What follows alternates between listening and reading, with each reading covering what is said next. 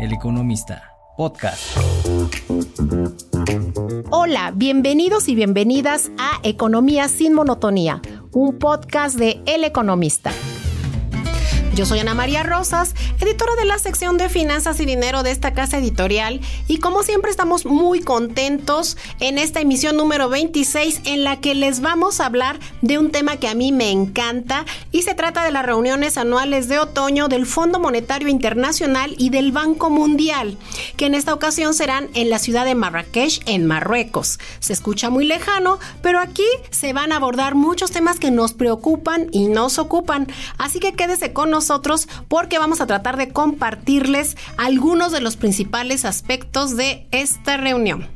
Antes que nada, permítanos que les comparta el dato económico que para nosotros es el más importante de la semana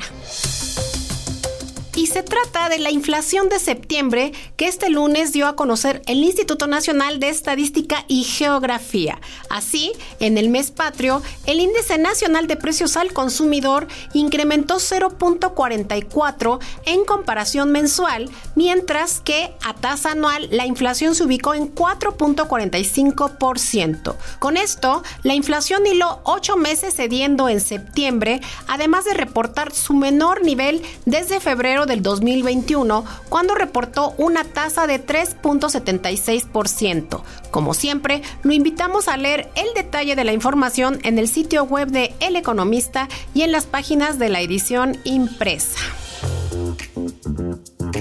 Y ahora sí, vamos a entrar en materia. Como siempre les digo, no vamos a dar una clase de historia, pero es importante hacer una pausa para recordar cómo nacen el Fondo Monetario Internacional y el Banco Mundial, que se conocen como los gemelos de Bretton Woods, los cuales surgieron en 1944 después de la Segunda Guerra Mundial con el objetivo principal de generar recursos para la reconstrucción de las principales ciudades que fueron destruidas después de los bombardeos, amén de que luego de cuatro años de guerra, pues muchos países estaban literalmente en bancarrota.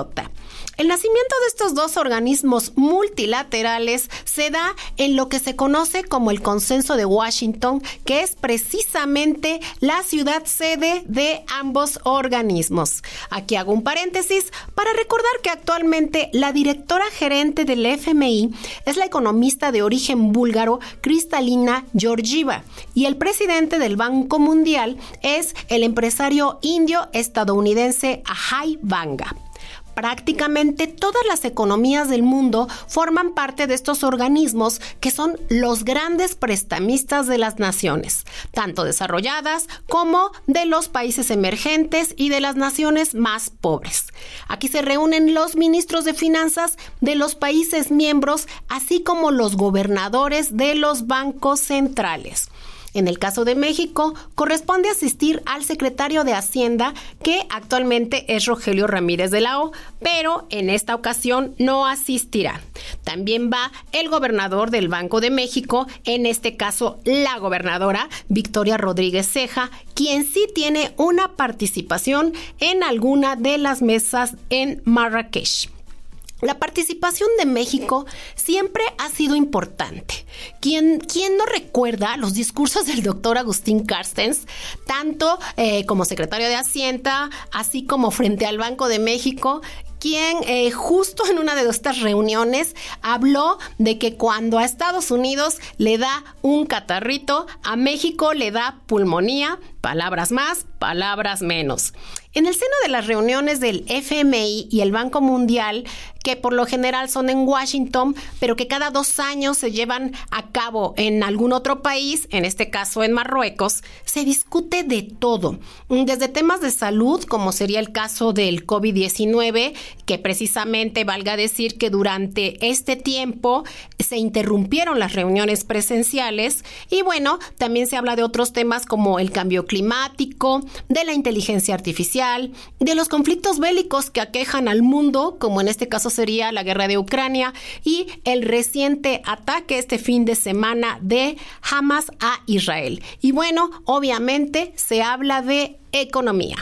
Así, tenemos que las economías emergentes, entre las que se encuentra México, se enfrentan a múltiples factores adversos como la desaceleración de la economía de China y la posibilidad de que la Reserva Federal de Estados Unidos haya llegado al final de su ciclo de alza de tasas. También se hablará de los esfuerzos de reestructuración para los países en moratoria. Como les decía, uno de los principales temas sobre la mesa en Marrakech es la desaceleración china, pues a decir de los analistas, la inversión china en infraestructura y propiedades, impulsada por el endeudamiento, ha tocado techo y las exportaciones se desaceleran en línea con la economía mundial. Así, el principal riesgo en el caso de China radica en que la demanda de materias primas a nivel global se verá afectada a medida que la segunda mayor economía del mundo gaste menos en bienes y servicios. Inclusive aquí hay un dato que hay que destacar que el Banco Mundial recortó su previsión de crecimiento de China para el 2024 de 4.8% a 4.4%.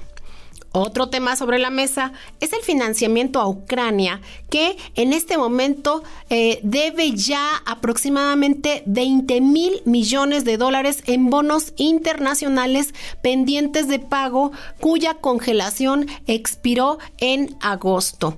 Lo cierto es que el tamaño y la forma de la ayuda internacional para Ucrania durante el 2024 pues no están claros. Como le dije antes, amigos, amigas, se espera que los acuerdos sobre la deuda de los países en mora avancen en Marrakech, ya que las reuniones en persona entre acreedores y funcionarios gubernamentales podrían dar lugar a avances. Esto es lo que ha ocurrido en otras ocasiones, como ha sido el caso de Argentina recientemente y del propio México, que en la crisis de los 90, eh, cuando llegó a un acuerdo formal con sus acreedores oficiales y con el Club de París, en aquel entonces con el secretario de Hacienda José Ángel Gurría al frente de la negociación. Mientras tanto, en este momento, Argentina, Pakistán y Kenia encabezan la lista de naciones que podrían enfrentarse a un impago de su deuda soberana. Esto según la encuesta más reciente a inversionistas que se realizó en septiembre por parte de JP Morgan. Las reservas, en el caso de Argentina, son negativas y tiene que devolver un préstamo récord de 44 mil millones de dólares del FMI que está fuera de plazo. Y bueno, Argentina tiene una votación presidencial muy cercana el próximo 22 de octubre. Y bueno, esto, este es un tema que estará sobre la mesa y que, bueno, a mí no me toca hablar mucho de esto y usted lo podrá escuchar seguramente muy pronto en el podcast Globalique de mi compañero Fausto Pretelín. Y bueno, para redondear, el Banco Mundial y el FMI y otros bancos multilaterales de desarrollo, como es el caso, en el caso, el caso, perdón, del Banco Interamericano de Desarrollo que opera en América Latina, están sometidos a presiones para que aumenten sus préstamos a los países más pobres con el fin de financiar el desarrollo eh, frente al cambio climático que este, amigos, es uno de los grandes temas a tratar en estas reuniones.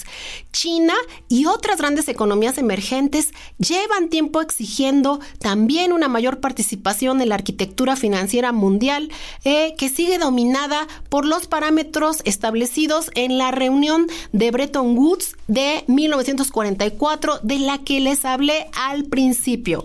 Esto porque Estados Unidos es el principal accionista del FMI y del Banco Mundial y por lo tanto sus decisiones tienen un peso muy alto en el seno de estos organismos multilaterales. Amigos, amigas, esperamos que este podcast les haya dado un poco más de claridad sobre por qué son tan importantes las reuniones del FMI y del Banco Mundial. Los invitamos a seguir paso a paso la información de estas reuniones a través de la cobertura que realiza el economista y a suscribirse a la edición impresa porque ahí podrán tener acceso al archivo histórico del periódico y conocer más de estas reuniones que son maravillosas, porque insisto, aquí está la crema innata de los que toman las decisiones económicas en el mundo. Yo me despido invitándolos a escuchar toda la oferta de podcast de El Economista a través de sus distintas plataformas como Amazon,